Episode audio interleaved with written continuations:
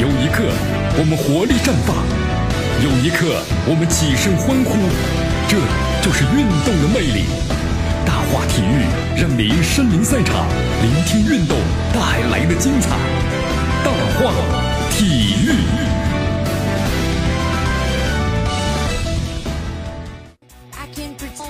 好，这里是大话体育，我是江南。来一下时间的欢迎大家继续锁定和关注呢，江南为大家所带来绵阳广播电视台 FM 九十六点七，我们的综合广播大话体育。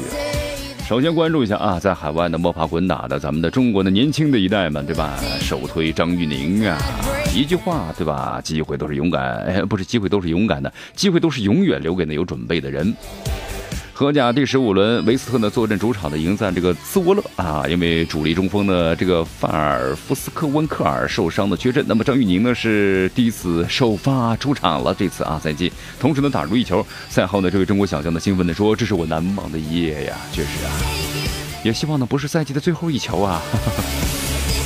非常不错，非常不错啊！张玉宁的话呢，现在他包括呢球队的主教练都希望他呢有所这个改变，对吧？哎呀，也背负着赢球的压力啊。不过呢，他说这是一次很好的表现的个人机会。作为年轻球员的话呢，每次全力以赴啊，希望在联赛中出场。但是呢，我需要保持冷静，继续的很好的工作。那么这次维斯特主帅呀，这个弗雷泽的话呢，是排出了一个四三三的阵型。那么张玉宁呢和这个拉什卡，包括呢蒂加多伊尼组成了进攻的三叉戟。好，咱们的张玉宁在禁区之内制造了杀机啊，然后呢一个头球，不错。好，希望呢，咱们这个张玉宁啊，保持这样良好的状态，能够在每一次的首发当中都有进球，好好的磨练自己吧，毕竟还年轻，是吧？真的啊，张玉宁是咱们中国足球界当中年轻一代当中冉冉升起的这颗星星啊，也是大家的希望。呃，因为他的意识啊，很像这个欧洲足球的球员，真的是这样的啊，就是有那种呢，能够去找球，而不去等球，这咱们中国球员呢最欠缺的一种意识。来来来，咱们回到这个国内啊，足协队民间争霸赛连开七张罚单啊，官员呢被禁赛一年，又，这到底是怎么回事呢？在今年的十一月十二号呢，我爱足球中国民间的足球争霸赛呢大赛区这个芦西赛区的比赛第三场呢，江西的星鱼风，呃，应该是江西的星鱼风笑岁月。嫩灰足球队，哎呀，这名字起的 真够长的了啊！云南的星月星足球队，然后呢，在这个泸西县的高原足球训练基地的举行，但是呢，这场比赛呀有问题，出什么问题了呢？根据这个比赛监督比赛的报告、比赛的录像呢，包括有单位的说明等等。那么这个云南的星月星足球队呀，呃，这个运动员呢张瑞康辱骂裁判员，造成了不良的影响，哇，胆子也真够大的了啊！所以说呢，你看。对这个运动员的张瑞康，然后呢禁赛四场，然后呢发了是七则这个 罚单啊，七张这个罚单。哎呀，好好好啊，真的觉得特别好。咱们中国足球的话，现在这几年呢，我觉得这个报道当中啊，这个冲突呢屡次的发生啊，球员呢打架斗殴等等等等，我觉得这非常的不好。呃，足球呢一名过来是战争嘛，呃有冲劲儿对吧？也挺好的。但是呢，我觉得冲劲儿。偶发这种斗殴的话，意义都不大，因为咱们中国足球本来这个战绩又如此糟糕情况之下呢，那么这有什么呢？乱上添乱啊，黑上加黑。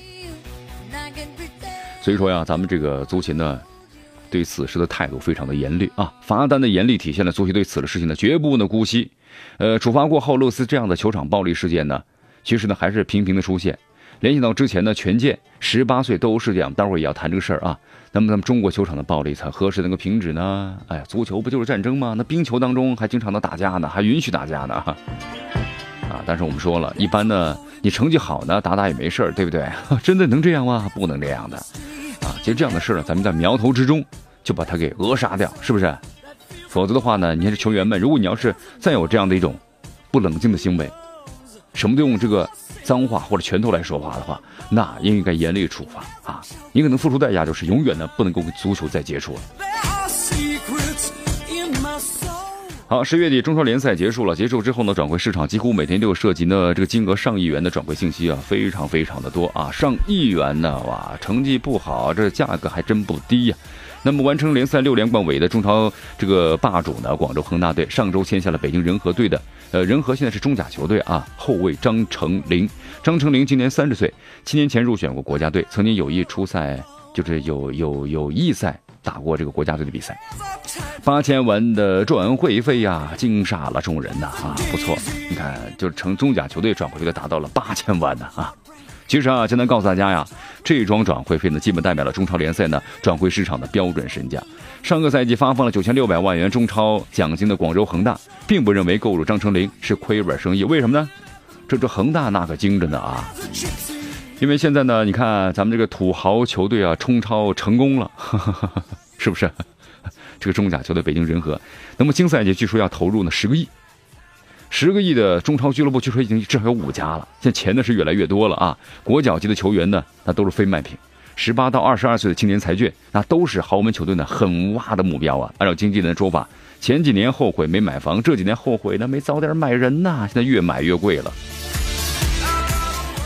哎呀，不过江南的感觉是什么呢？这越输怎么反而越富啊？哎，中国足球你太幽默呀！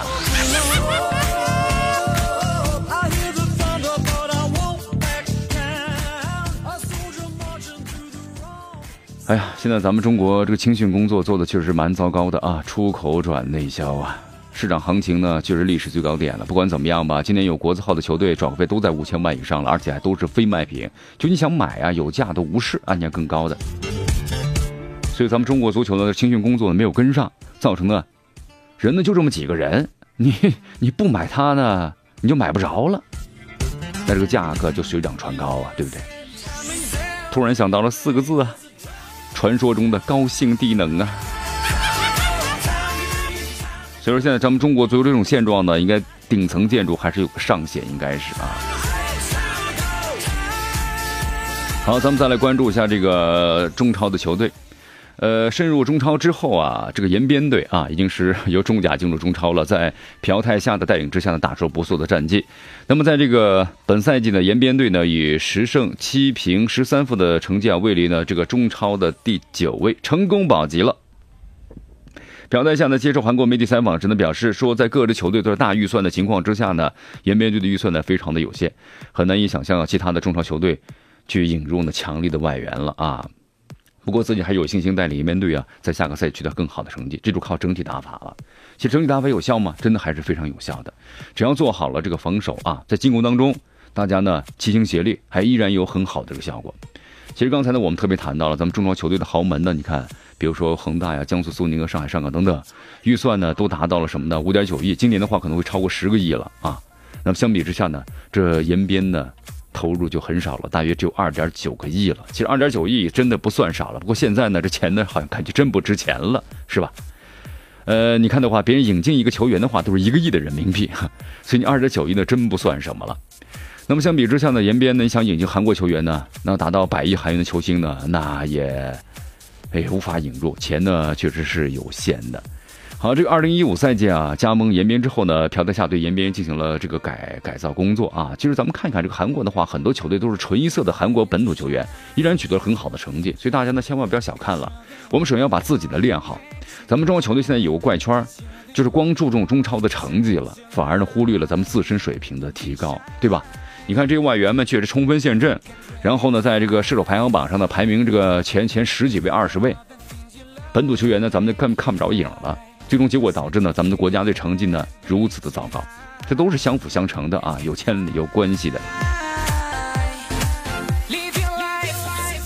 所以说，咱们也希望呢，咱们有的时候中超呢要忽略一下这个成绩，然后呢提升一下咱们本土球员的出场机会，推年轻球员给他们锻炼的机会，然后呢。这样的话，咱们才有呢更好的竞争力。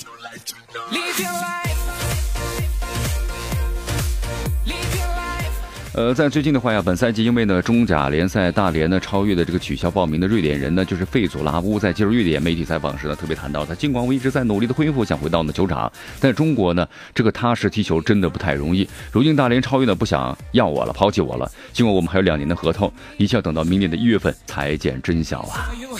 好，这是费佐拉沃啊，在接受媒体时说的一段话。他说：“如果一个球员待在家里，正在考虑我要到中国踢球，那我会告诉你们，你们在这里最多踢上一年，或者是最多两年的时间。”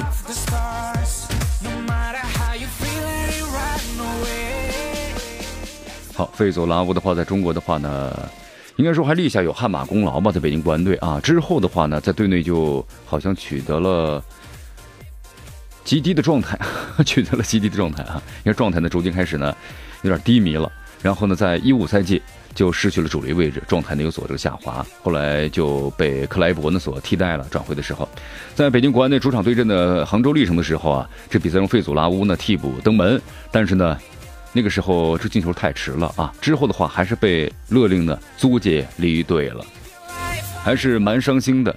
所以说有这个外援呢，在中国我就发现呢，也是状态呢好那么一年两年之后的话，就还难有有起色了啊！这是到底怎么回事呢？啊，光靠个人的话呢，可能也不行了，因为缺少队友的支支持的话呢，自己的成绩呢好像呃状态呢无法提升，可能有多方面的缘故吧。